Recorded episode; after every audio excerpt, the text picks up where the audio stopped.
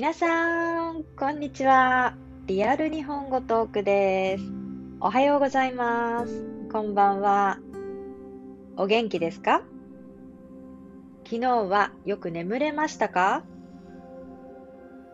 えー、日本はですね、いよいよ、えー、あさって9月に、えー、30日ですね。いよいよですね、緊急事態宣言全面解除2ヶ月ぶりですかね、宣言が発令されて、2ヶ月ぶり、そして、まあ、なんだかんだ、4月からいろいろな規制がありまして、あのー、なんとなくね、心がこう、もやもやしつつ、また同じ政策であり、同じことの繰り返しなんではないかと思いがちなんですが、今回は、あの、ワクチン、ワクチンの接種がまあ、2回目の接種が国民の半数以上、えー、超えているんですね、接種率が。そして、まあ、いろいろな方面で判断した結果、えー、全面解除というふうになりました、えー、とてもいいニュースだと思いますので、えー、気を緩めずですね、今までせっかく自粛をしてきていますので、それをえキープしつつ、これから秋の行楽シーズン、もしくは今までご自身のこう実家というかですね、親戚やこう自分のお母さん、お父さんに、ま会いに行く、兄弟に会いに行く、そういったことができなかった方たちも、えー、この緊急事態宣言の解除により、行動が、行動範囲が広がるということだと思いますので、まあ、1年ぶりだったり、もう2年ぶりだったりという方たちも多いと聞いておりますので、えー、ぜひねこう、そういった状況が少しでも早く改善されればいいなと思っています。えー、私のエピソードは最初から最後まで日本語で話をしたり、新しい、えー、試みとして英語と日本語、まあ、例えば勉強しているスペイン語と日本語などでエピソードを進めていっています。ポイントとしては、すでにひらがなやカタカナ、もしくは漢字などをかけて、すでにこう読めて、日本語を話すことができる方、もしくは日本語の知識全くない、全くない。でも、えー、例えば日本語の日本の映画とか歌とかアニメとか漫画とか、まあ、そういったもので、えー、日本語を聞いたことがある。日本語を知らないけどこれから話してみたい。という方にぜひですね日本人が話す本当の日本語をちょっと聞いて、えー、ぜひですね聞きながらではなく集中してエピソードを聞いてほしいなと思っております。そしてエピソードを聞いた後には何か今日新しい単語やフレーズを適切に的確に発音できる。そして覚え、覚える。ということが、あの、できていたらなと思います。そしたら嬉しいです。では、えー、今日はですね、えー、今日はちょっとあの面白い記事がありますので、その記事を読みながらちょっと自分の意見も加えていきたいと思います。最初から最後まで日本語で今日は記事を読みたいと思います。聴解の練習になります。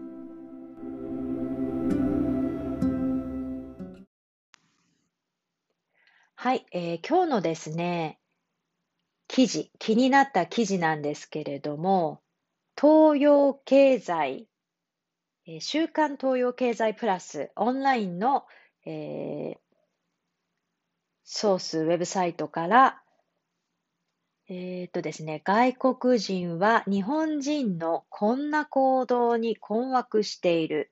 英語ネイティブが内心嫌がる5つのことという、あのー英会話イオンの TOEIC の満点教師の方が書かれた記事なんですけれども、ちょっと面白いですね。外国人は日本人のこんな行動に困惑している。困惑。えー、困、困る。惑は、なんかこう、誘惑とか惑星の惑を書いて、困惑、困っているってことですね。confused, confusing していること。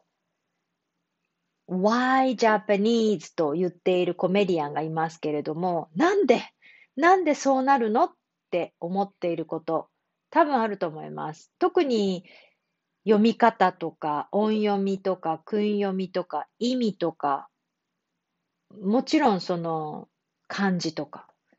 でもこの、えー、記事では5つのことに分けてますので、ちょっとね、記事を読んだりしてみますので、発音だったりとか、えー、スピード、あとは話し方、そういったものを気にしながら聞いてみてください。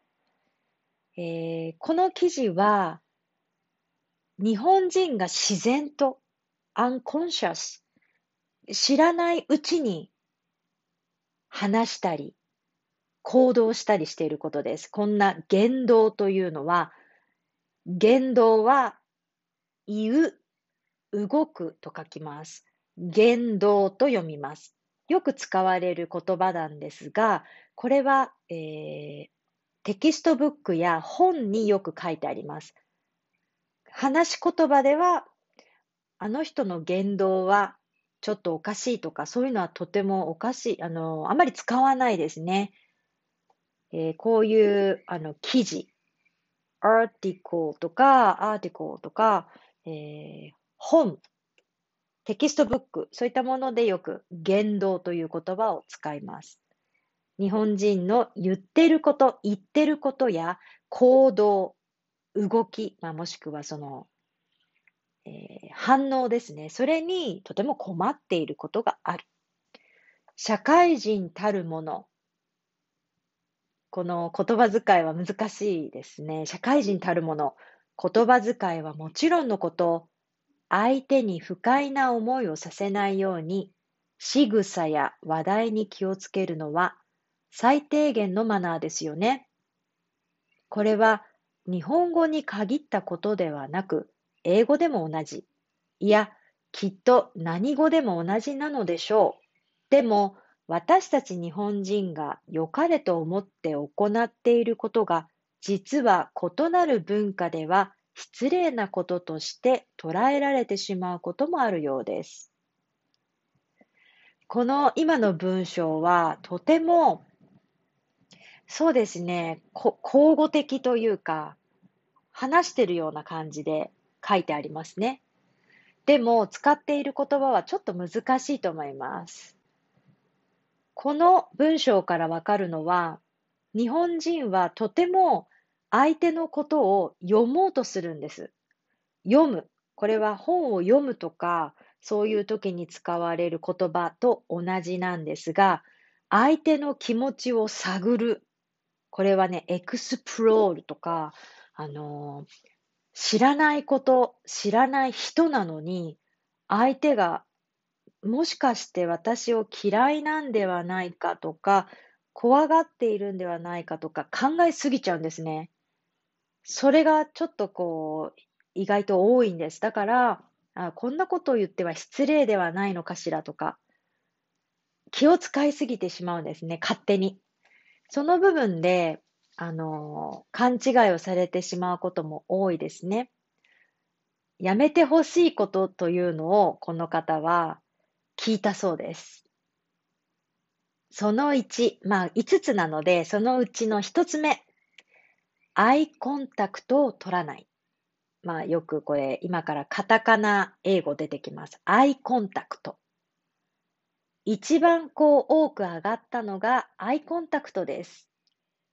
まあこれはですね、あのー、英語圏では会話をするときにしっかりと相手とアイコンタクトを取るのが常識です。目を見てね、話す。目を見て話すということですね。日本人は全体的にアイコンタクトをしない印象があります。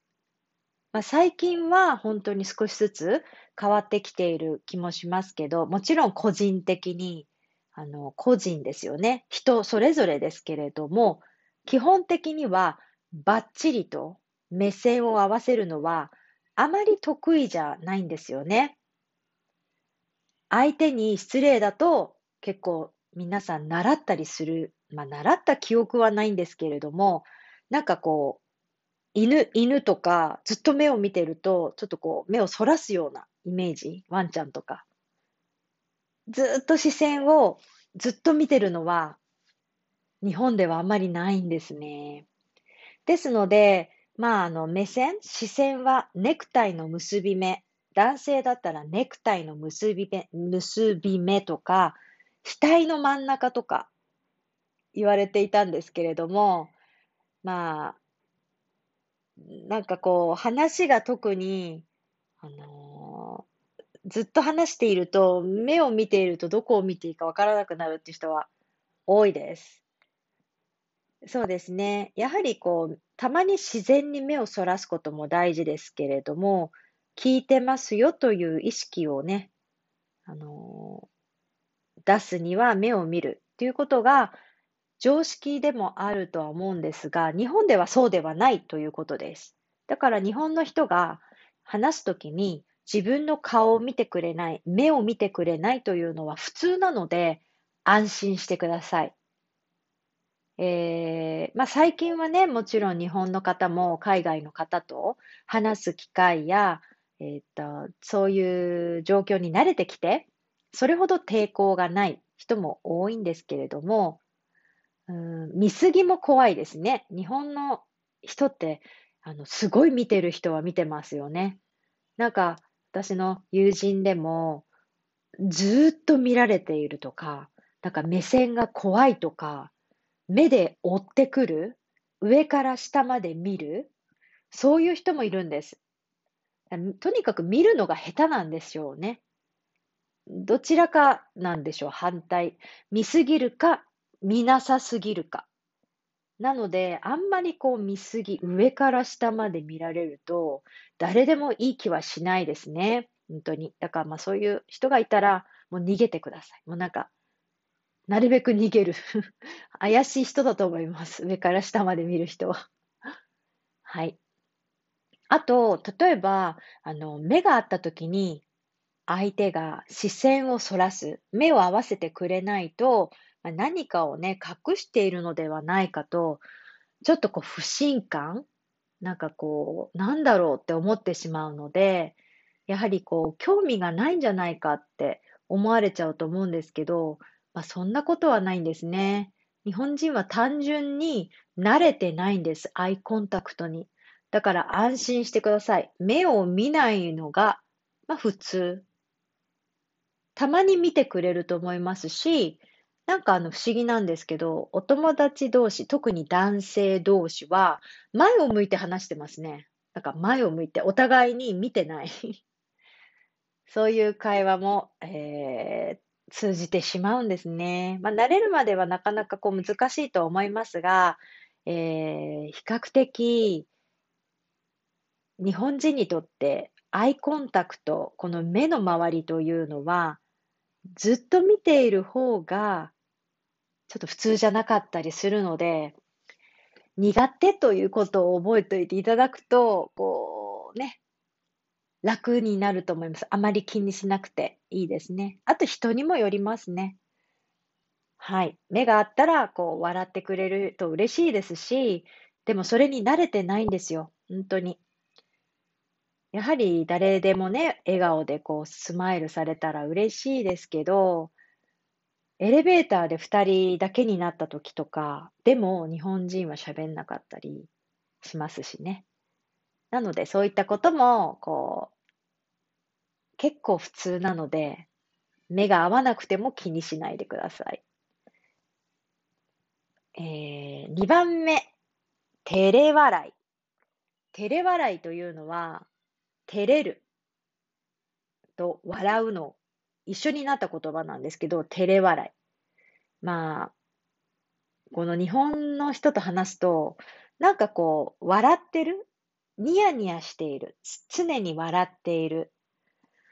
例えば女性なんかは、若い女性な、女性はですね、なんか可愛い仕草の一つと思われてるみたいなんですね。面白くないのになんか笑ってる。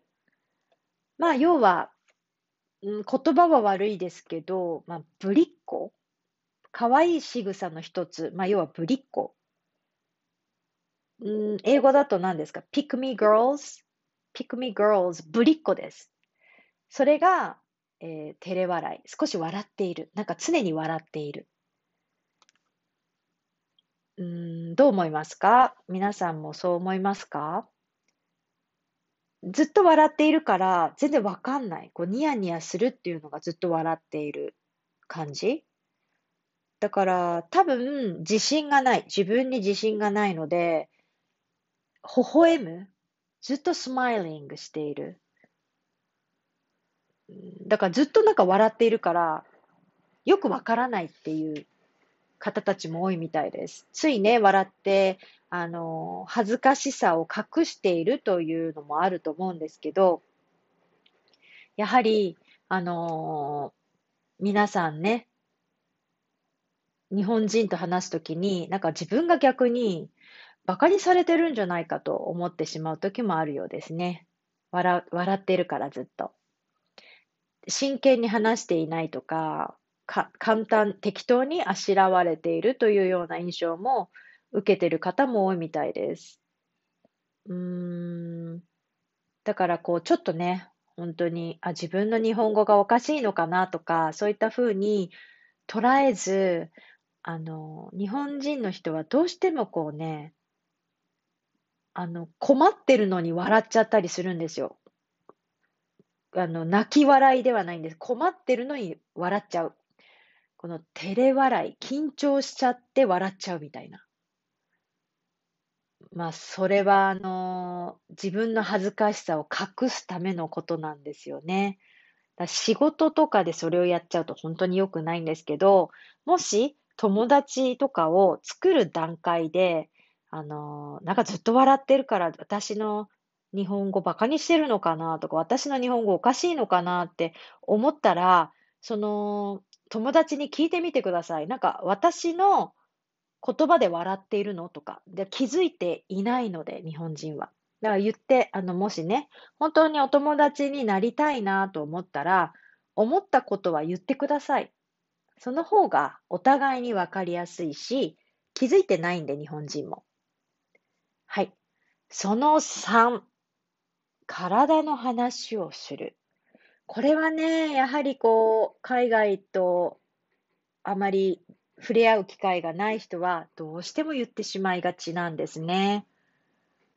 あの、私自身もあまり好きではない文化なんですが、すべてを可愛いで終わらせるというか、あ、可愛い。え、それめっちゃ可愛い、可愛い。全部可愛い文化なんですよ。怖いじゃないですよ。可愛い。K-A-W ですね。かわいい。あの、それで済まそうとしているというか、で、あとは自分に持っていないもの、身長だったりとか、まあ、鼻が高いね、と顔が小さいね、とか、うん、そういうことをね、言う人たちがやっぱり多いみたいです。ただね、こればかりは本当に、えー、日本人というのは日本の国の中で90、90%以上、ほぼほぼ日本人なんですよ。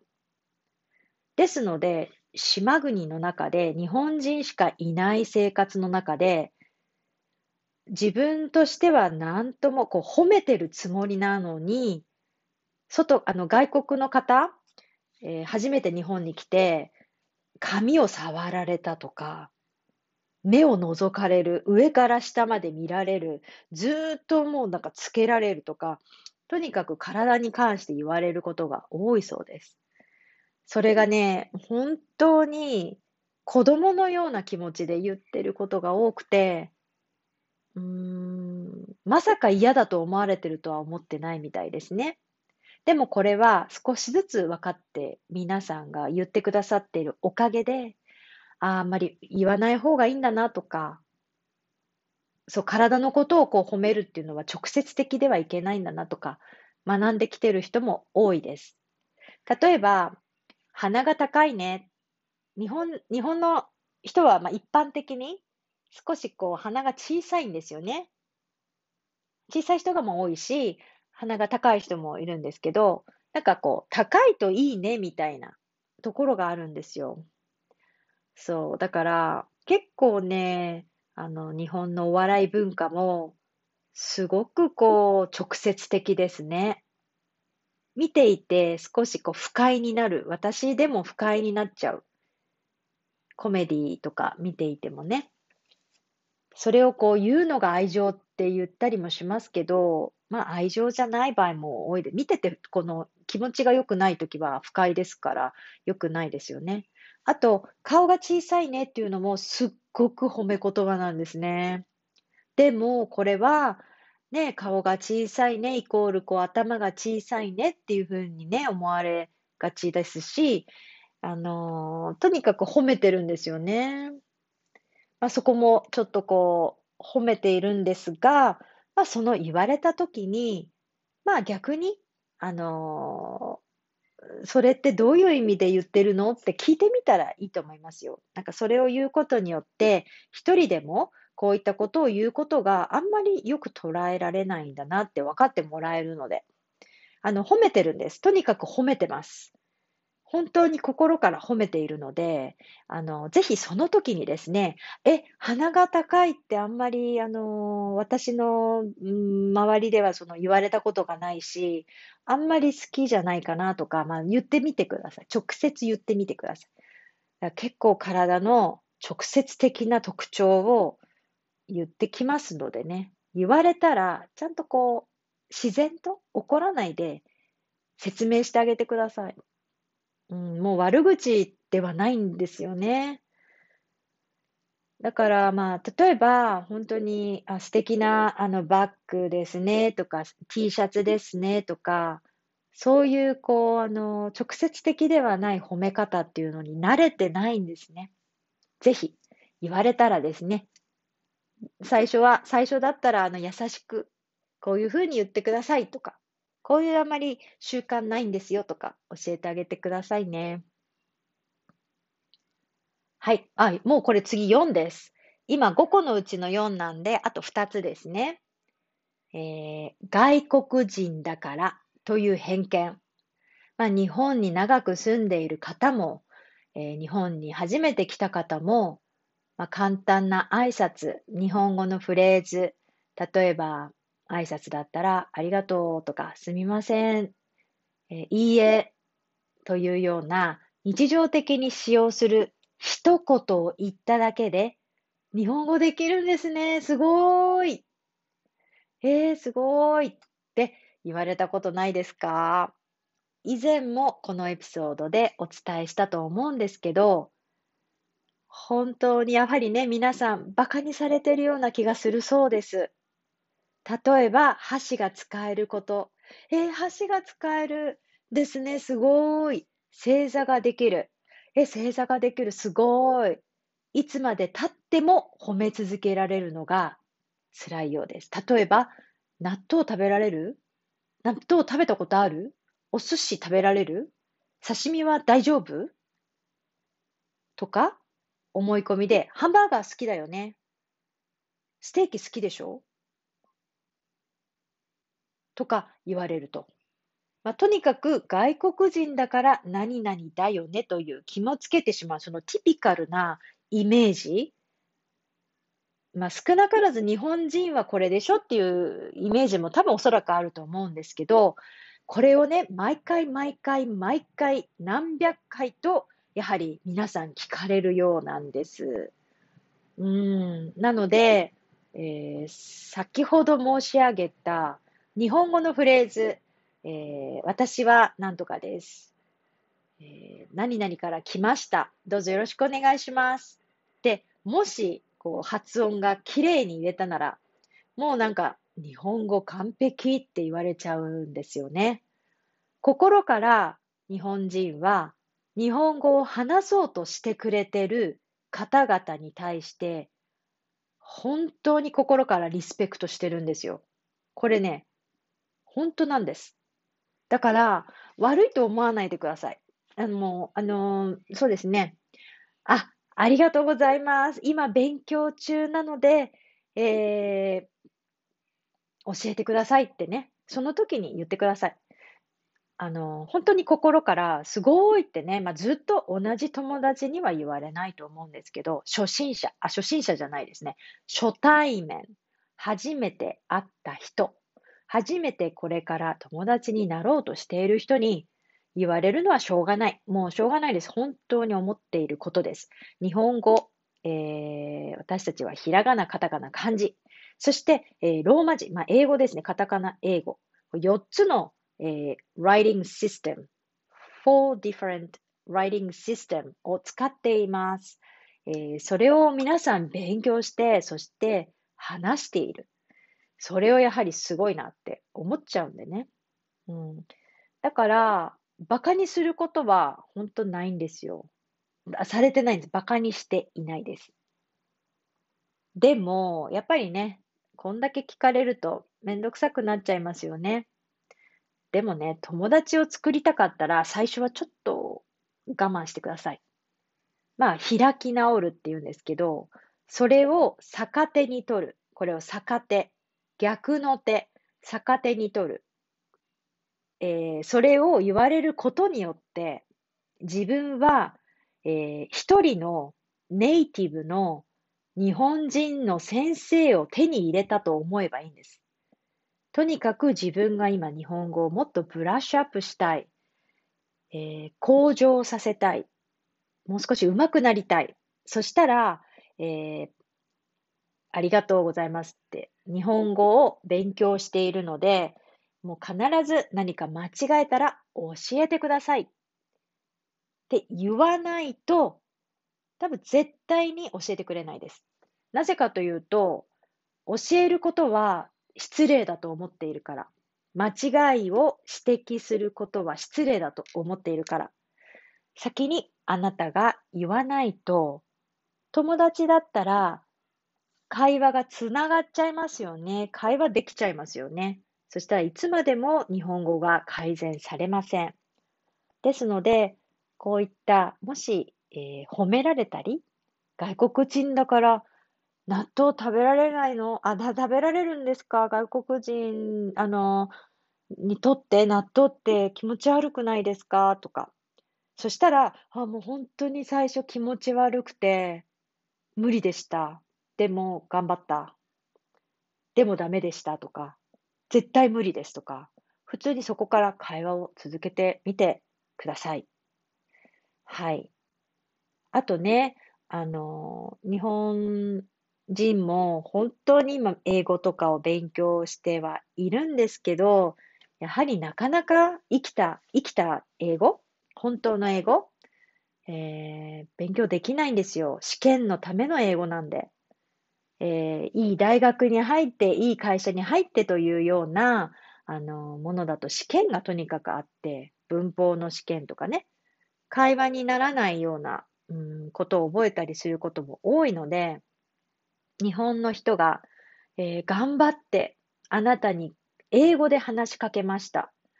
えー、can you, can you speak, uh, can you speak Japanese? って聞いちゃうんですけど、であの日本語できる？みたいな。でも、例えば、can you speak と do you speak Japanese と can you speak Japanese とちょっと違いますよね、ニュアンスが。それもわかんないんですよ。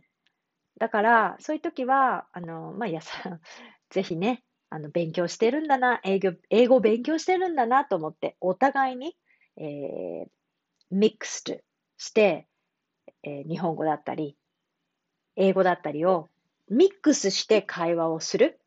そしたらだんだんその、一生懸命頑張ってこう、話そうとしている、お互いに、えー、言語、言葉がえー、うまくなりますよね。なので、えー、言語、言葉じゃなくて、人間と人間、会話力を、えー、スキルアップすることにより、会話、自分が、ターゲットとしている言語の向上、ブラッシュアップ、インプルービングができると思います。はい。では、ちょっとね、えー、長くなっていますけれども、最後の項目、5番目です。最後です。スモールトークのトピック。あれ、これはですね、スモールトーク。まあ、あの、ちょっとね、前回も話してるかもしれないんですけど、世間話だったり、まあ、スモールトピック、あ、ごめんなさい。スモールトークのトピック。たわいもない会話。たわいもないって聞いたことありますか？たわいもない。たわいもない会話っていうのは、まあ、特にこう目的もなくて、ゴールもなくて、なんかこう、チル、チルする。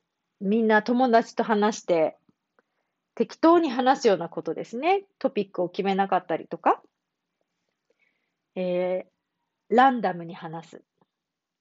たわいもないことをスモールトークですよね。まあ、こんな時には、例えば英語では、まあ、How was your weekend? どんな週末だった？とか、あのまあ、いろいろなトピックで質問はあると思うんですね。けど、こういったえー、質問に対して、nothing 何もなかったよ。Um, なんかあんまりこう、yes or no みたいな質問に対する答えしかない。コミュニケーションを取りたくないんだなって思って、そこで会話が終わる。